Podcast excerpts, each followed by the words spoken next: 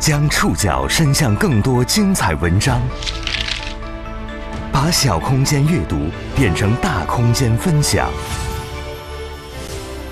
宋宇选读，讲述现实世界里的真实故事，把小空间阅读变成大空间分享。欢迎各位收听宋宇选读。医院应该是这些天全国上下最忙碌的地方。前天听一位同事。也是一位医生家属说，他的先生，南京某三甲医院的骨科医生，现在也变成了呼吸科医生。医院部分骨科病房改成了新冠重症病房，医生们紧急培训、考试，轮流排夜班守护重症病人。而在我们前天那期讲述和新冠对抗的乡村医生的节目线上评论区，有一位来自江西的听友提到了当地的医护情况。他说：“听到节目那天，得知院内同事因为近期入院新冠病人过多，工作负担重而猝死，心痛不已，也不知道该说些什么。希望有人关注到现在医护人员们的生活情况。他还希望，如果大家去医院的话，可以拿出多一点耐心，不要过度催促。毕竟医护人员们也只有一双手、一双脚、一张嘴，也需要缓一下。”今天在中国青年报旗下的《冰点周刊》上，我看到了一篇讲述最近医护人员现状的文章。今天这期节目呢，就为大家节选了其中的部分内容。节目中出现的部分医护人员使用了化名。最近这一个月，奥密克戎如海啸般席卷中国，直面感染潮的各省市县医院多少有些慌张。海量病人涌向医院，冲击着发热门诊、急诊，也冲击着呼吸科与重症病房。不少地区出现医疗挤兑现象，医院超负荷运行，这里的医护人员迎来最艰难时刻。很多东西都缺，最缺的是人手。为了保持医疗系统的正常运转，这些医院的各个科室都开始接收呼吸科病人。他们全员皆兵和重症高峰正面搏击，在疲惫忙碌的医护人员们看来，培训医生比培训普通人简单。每个城市的疫情有一定的错峰期，他们总结的经验教训可以很快传递给下一个城市。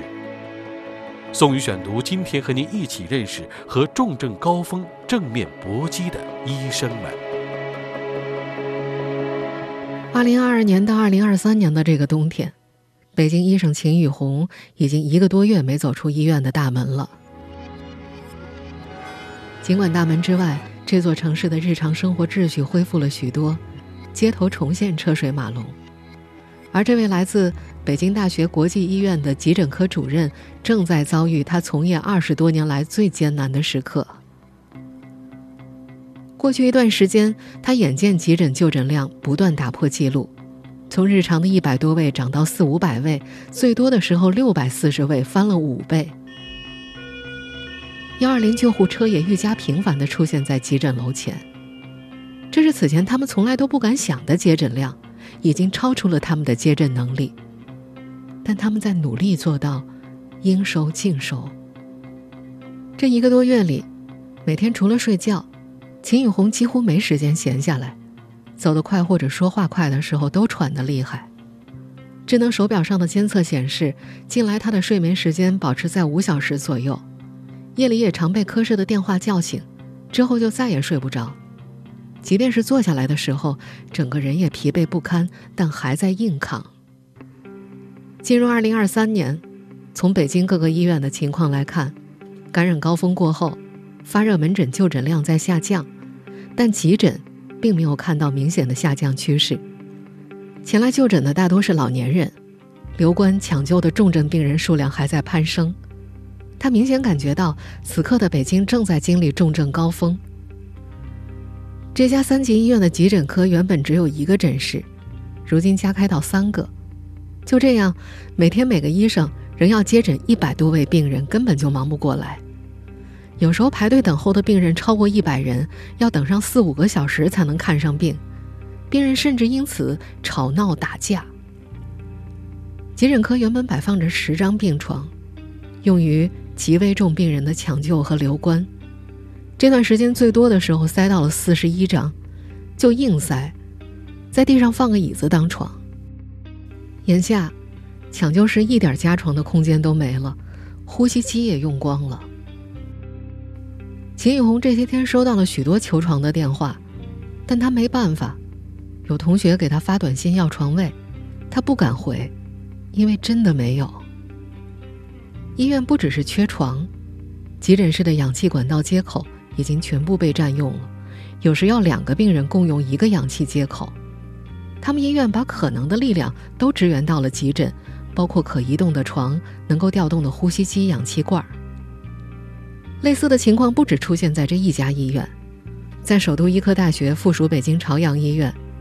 急诊内科诊室从三个增加到六个，抢救室床位一度从十六张增加到七十张，每天抢救近一百人次。在上海交通大学附属仁济医院东院区，急诊也在超负荷运转。由幺二零救护车转运入院的急救人数已经打破了上半年上海疫情时创下的记录。急诊内科的诊位从四个增加到七个。多科室轮流派人支援，但医护人员还是时常被淹没在病患的浪潮里。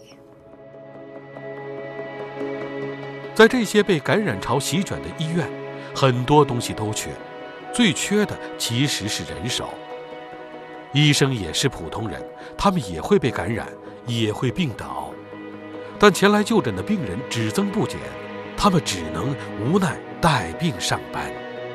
宋宇选读继续播出，和重症高峰正面搏击的医生们。感染潮来临之后，病人越来越多，在北大国际医院急诊科，秦雨红和他手下的兵一个接一个的倒下。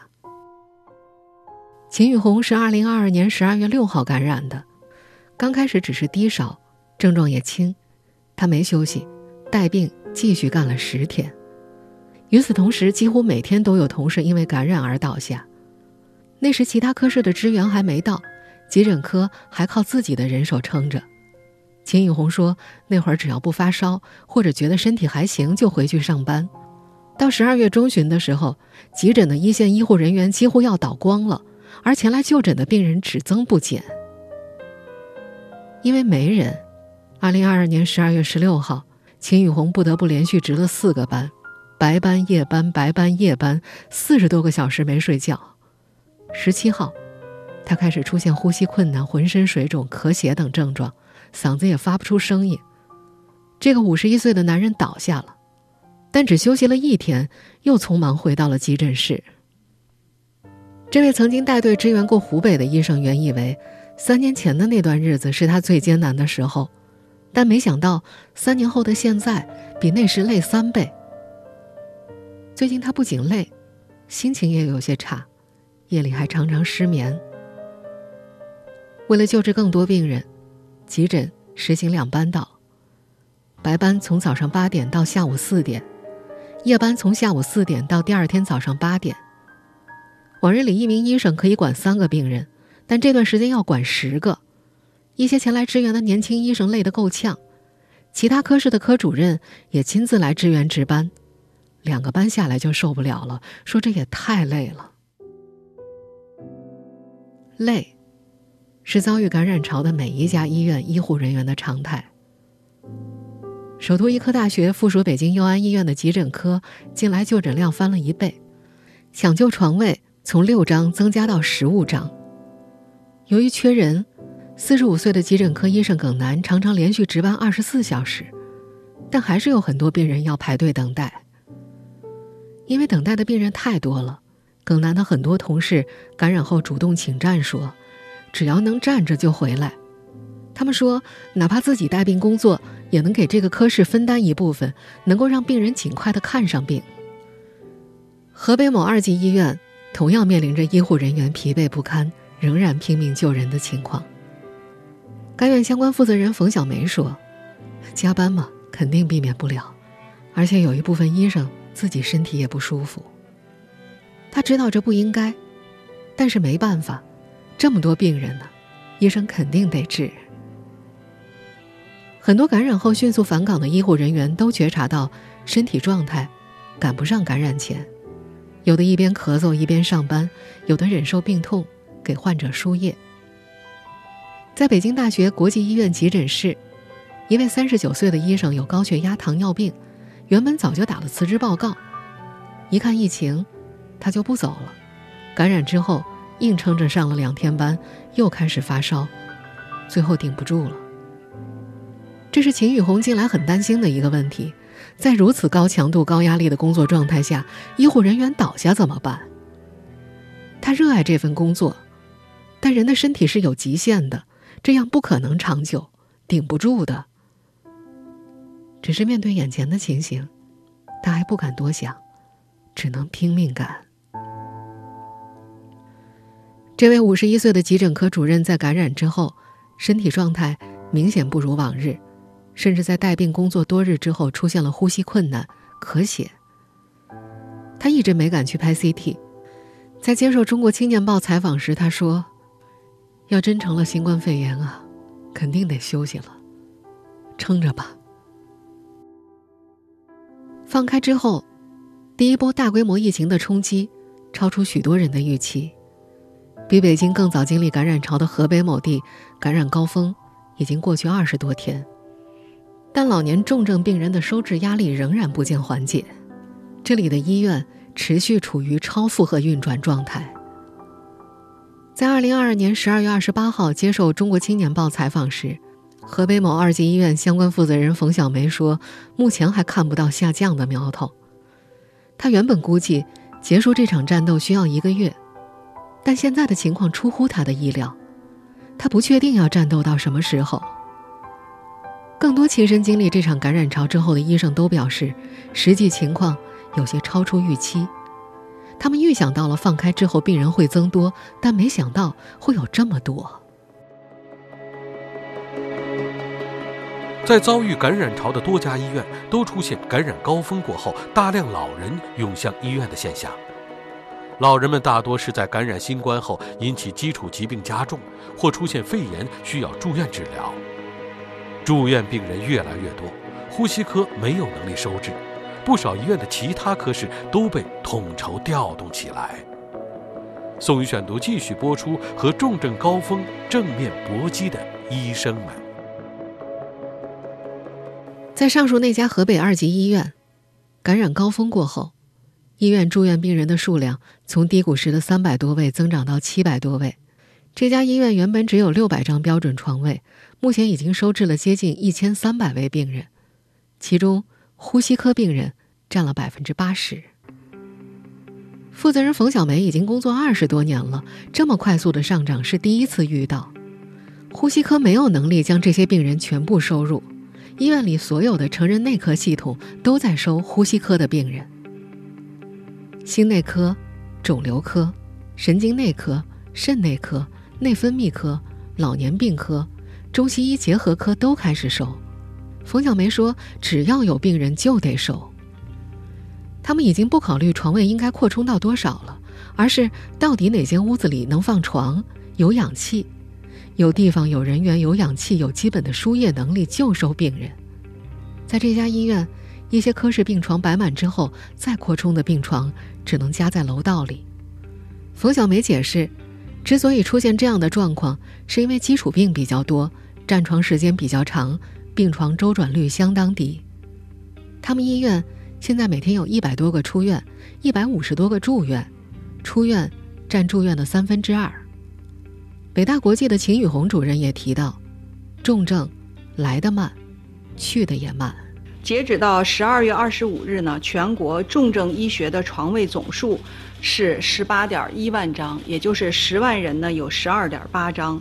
我们现在听到的是国家卫生健康委医政司司长焦亚辉在二零二二年十二月二十七号公布的全国重症资源最新数据。全国重症床位资源总体来看呢是充足的，当然现在在经历重症救治高峰的这些省份呢，那么重症床位的资源呢已经接近了这个临界值。那么接近这个临界值呢，就是。也需要呢进一步的来扩充重症的床位的资源，或者呢是加快这个重症床位的周转。而在一个月前，二零二二年十一月二十二号，在国务院联防联控机制新闻发布会上，国家卫健委医疗应急司司长郭艳红提到，当时我国每十万人的重症医疗床位不到四张，也就是说，在过去短短一个月的时间里，我国的重症床位增加了两倍多。放开前，冯小梅所在医院曾收到过河北省卫健委下发的文件，要求扩充床位。要求达到全院床位的百分之十，比如说这家医院有六百张床位，重症床位要达到六十张。扩充之后达到六十张肯定没问题，但眼下看来根本就不够。在北大国际医院，急诊科主任秦宇红说：“他们医院现在针插都插不进去，水泼都泼不进去，到床位极限了，只能等着一个转走，一个再进。”有的患者病情平稳之后，就先转到其他病房；还有一些病情稳定的，原则上还没有达到出院标准的，但为了让更加危重的病人及时住进来，现在就可以先回家。在北京佑安医院，急诊科医生耿楠，二零二二年十二月二十一号碰到了一位七十五岁左右的老人，吸氧时的血氧饱和度百分之九十，不吸氧的时候也就百分之七十。这位病人被收进急诊之后，又被转入了新冠病房住院治疗，十天之后才出院。出院那天恰好是二零二三年新年第一天。病人家属说，老人看床位比较紧张，自己基本上就要恢复了，赶快给人腾床，让后面的人能够住进来。由于需要住院的病人很多，葛南他们医院一直在积极协调疏通床位。只要有床位空出来，就马上把病人送进去。在前面提到的那家河北医院，重症高峰来到二十多天之后，尽管医疗资源已经持续超载，病人收治压力仍然不见缓解。好在医院收治病人的流程已经慢慢理顺，趋于稳定了。由于各级医院都在扩充病床，转诊情况也比半个月前有所好转。负责人冯小梅说：“现在最主要的并不是看哪个科，而是……”看哪个科有床。他还表示，医院在努力把有医疗需求的这些人都收进来。作为医护人员，他们非常清楚，短时间内是很难整合一支专业的重症救治队伍的。但调集其他科室的医护人员救急是没有办法的办法。在医生们看来，培训医生总比培训普通人要好。宋宇选读继续播出和重症高峰正面搏击的医生们。在河北，冯小梅心里非常清楚，短时间内整合出一支专业的重症治疗队伍是非常困难的。呼吸机、输液泵等设备也不可能就一下子到位，巧妇难为无米之炊。更何况，重症救治这个巧妇，并不是人人都能干的。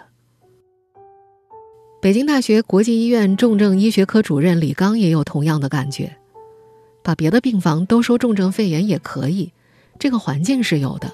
当时武汉就是这么弄的。但是李刚提到，ICU 的医疗安全、护理安全跟人力资源是密切相关的，人力资源的缺乏跟 ICU 的病死率又是密切相关的。在这位医生看来，医疗资源的挤兑。对于重症医学科而言，最主要的是人力资源的挤兑。他介绍，重症医学科标准的床护比是一比三，也就是一张床配三名护士，而现在呢，一名护士要看两张病床。尽管如此，ICU 还在保障着非新冠感染者的重症救治工作，比如收治危重孕产妇、脑出血、心梗等病人。ICU 的医护人员也因为感染出现难以避免的减员情况。他们科室一共有二十七名护士，三班倒，最多的时候只有一半人守着，还都是轻伤不下火线、带病坚持工作的那种。后来，医院从其他科室抽调来三名护士支援，但这些新来的护士由于 ICU 救治精力不足，只能和其他护士搭班做一些辅助性的工作。像呼吸机、吸痰、循环监测，他们都还不熟悉。在李刚看来，ICU 护理并不是谁都能干，除非呼吸科 ICU 的医护前来支援。但由于急诊重症病人的接诊压力大，呼吸科 ICU 的医护人员都在急诊支援。该院急诊科主任秦宇红说：“他们急诊的工作量比 ICU 要大多了。眼下在他们诊室，将近四十个危重病患，上呼吸机的有十七八台，急诊科的医生分身乏术。急诊告急之后，医院陆续调来大内科的十八名医生、六十名护士支援，但秦宇红还是感觉到人手不足。”在河北那家二级医院，呼吸科之外的内科、外科的医护人员和病床也被调用了一部分。冯小梅说：“单纯依靠呼吸科肯定是不够的，医院采取了科室共管模式，保证入院病人得到救治。”她承认，和专业的呼吸科治疗质量上可能有一定的区别，但在这种紧急情况之下，不能考虑太多问题。其他科室的医生也是医生。经过一些培训，能够完成一些基础性的治疗，这总比让病人在大街上等着要好。这段时间，他们医院经常邀请 ICU 主任、呼吸科主任抽晚上的时间，根据诊疗指南和医院实际情况，对全院内科、外科医生开展线上培训。他说，近期省里也组织了重症肺炎救治的线上培训，而一些被抽调至呼吸科的医护，私下里还要自学相关知识。秦玉红主任也了解到，由于缺人，很多医院开始调配外科医生参与感染者的救治。他觉得有风险，但是他也明白，这是没办法的办法。现在就是超越了医疗界的能力，只能牺牲一下。全国很多地方都要面临和北京同样的问题，各地也不可能再像当年的湖北一样，从其他地方调集大量的人手支援。就像一位曾经支援过武汉的医生说的那样，每个地方都是战场，你调哪里的呢？到处都在打仗，你调不出来。在有更多疫情应对与救治经验的上海，感染高峰来临之前，不少医院做了提前布局。二零二二年十二月中旬，上海交通大学附属仁济医院医务处处长龚新荣在接受媒体采访时表示，医院已经成立了一支六十人左右。有过支援武汉、守卫上海经验的重症专家会诊组，并且建立了一支由七十名医生、一百四十名护士组成的重症救治后备队，同时扩容重症床位、储备呼吸机、监护仪等设备。广州市则通过发布医疗机构招聘公告，招聘了一千四百一十二名医护人员，并动员和返聘九百六十名退休医务人员投入到医疗救治一线。在安徽。当地也在着手培训储备六千多名重症医师，并为两万名重症专业相关科室护理人员远程培训。上海某三甲医院的呼吸科副主任刘可静注意到，二零二二年十二月中下旬，西安有一位二十八岁的年轻小伙，感染后在家捂了很多天，病情加重才去医院，最近被送进了 ICU，上了 ECMO，但没有抢救过来。而不少老人也在感染之后出现了沉默性缺氧的问题。刘可静说：“让老百姓自己去判断这个东西，他不是医生咋知道呢？”在这位呼吸科副主任看来，培训外科医生总比培训老百姓要容易得多。如果干预了，就不会发展到重症那一步。在他看来，即使病人已经快白费了。一个小时内治疗和八个小时、二十四个小时之后再治疗，结局完全不一样。他建议，对于那些肺炎病人，应收尽收，都收到病房里去治，哪怕是外科医生管理，总比他在家里硬撑着强。这位曾经支援过武汉的医生觉得，武汉当时做的最正确的一件事就是应收尽收，提前一点把肺炎病人全部送到医院里面。您正在收听的是《宋宇选读》，和重症高峰正面搏击的医生们。在北京大学国际医院，一直到二零二二年十二月中下旬，发热门诊的就诊量才从两百多位回落到一百多位。发热门诊主任荣毅辉说：“他们接诊的百分之七十以上都是老年患者，反复发烧拖了很久，病情相对较重。”也有部分年轻人看到网络上渲染的白肺现象，或者是心肌炎前去就诊，但根据他们的筛查，没有发现年轻人出现白肺，也没有发现严重的心肌损伤，心肌受影响的只有很少一点点。不少医生在接受采访时都提到，对于预防重症，及早识别是重要的。许多到医院急诊就诊的老年人都在家里扛了很久，一些老年人其实血氧饱和度已经低于正常水平了，但并没有及时发现。上海某三甲医院呼吸科副主任刘可静觉得，应当每个家庭都备个血氧仪，以此判断病情变化，及时就医。在科学的仪器面前，可以减少患者的误判。新型冠状病毒肺炎诊疗方案试行第九版，对于临床分型中重型的判断标准之一，就是静息状态下吸空气时止氧饱和度小于等于百分之九十三。二零二三年一月三号，国家卫健委发文要求做好新冠重点人群动态服务和关口前移工作。其中就包括各地要积极组织为六十五岁以上有新冠病毒感染重症风险且行动不便的重点人群发放止氧仪，指导居家自测血氧饱和度。北大国际医院的秦红宇也同样认为，防重症很重要，应该早点把特效药发给高危群体，不能再拖拖拉拉，还应当让社会减少和老年人的接触。一位不愿意具名的传染病专家说：“现阶段，我们的主要目标就是怎样保护高风险人群，比如六十五岁以上老人、有基础性疾病这些脆弱的人群，预防、控制、治疗都要围绕他们来做。在感染高峰到来时，要尽可能避免高风险人群感染，以让我们的医疗系统更好的应对。”这位传染病专家表示：“现在强调。”每个人是自己健康的第一责任人，其实我们也应该去呼吁每个人要学会保护高风险人群，要自觉和高风险人群保持距离，避免接触，尽量不波及或者少波及他们。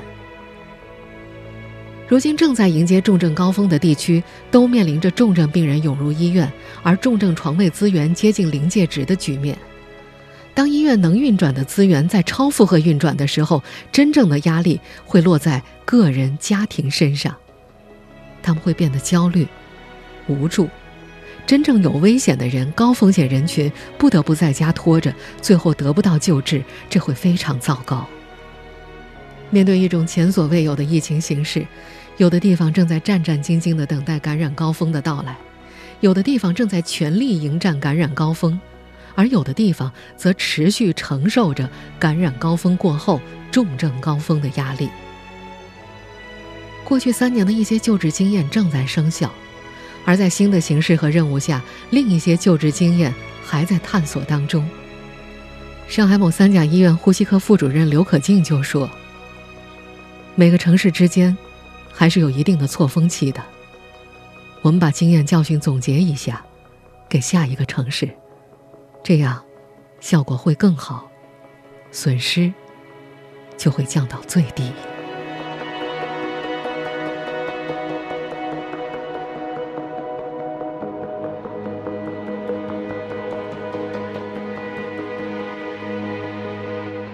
以上您收听的是宋宇选读，和重症高峰正面搏击的医生们。本期节目节选自《中国青年报》。收音节复播，您可以关注本节目的同名微信公众号“宋宇选读”。我们下期节目时间再见。